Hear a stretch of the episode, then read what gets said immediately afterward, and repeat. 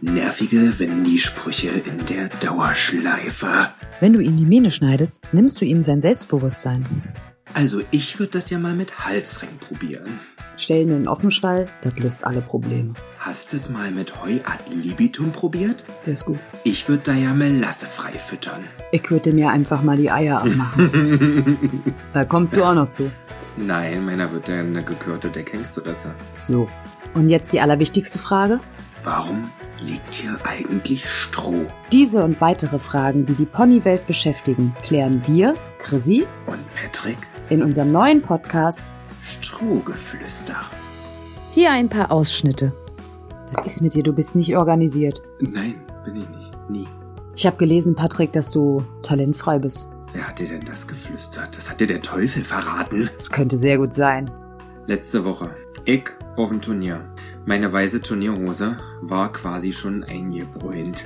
Vor mir Heinz Harald kam aus der Turniertoilette raus. Ich dachte, ich werde nicht mehr, als ich diese betreten habe. Ich glaube, die haben ein bisschen Angst gehabt auf dem Turnier, als ich mit dem Cuder Richtung Abreiteplatz kam. Die sind teilweise in die Büsche gesprungen. Warum denn? Das war ein bisschen aufgeregt. War es ein bisschen wild? War ein bisschen wild. War ein bisschen hot. It's gonna be a hot kill.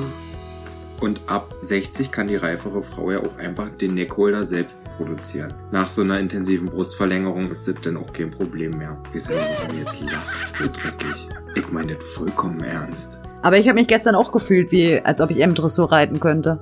Nach dem letzten Turnierwochenende haben wir ja alle ausgewertet, dass ich da einfach drauf gesessen habe wie ein steifes Brett. Okay. Naja, gut. das ist wirklich ein Folgebett. Da rede ich mich jetzt sonst in Rage.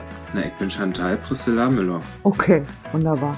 Das fände ich auch ein wichtiges Thema für unseren Podcast. Eiersalat im Sattel. Und da sollten wir unbedingt drüber sprechen. Wenn der Patrick Steuern hinterzieht, dann dürfen wir das nicht verraten. Wir nehmen euch mit zu unseren Pferden, in unseren Alltag, vom Stall bis zum Turnier und werfen mit euch einen Blick hinter die Kulissen von Instagram bis TikTok. Wir beschäftigen uns mit vielen Lach- und Sachgeschichten aus unserem Ponyalltag. Regelmäßig da zu hören, wo es Podcasts gibt. Eigentlich glaube ich, dass unsere Communities sehr schlau sind. Bis auf die 5%, die Karens sind. Strohgeflüster.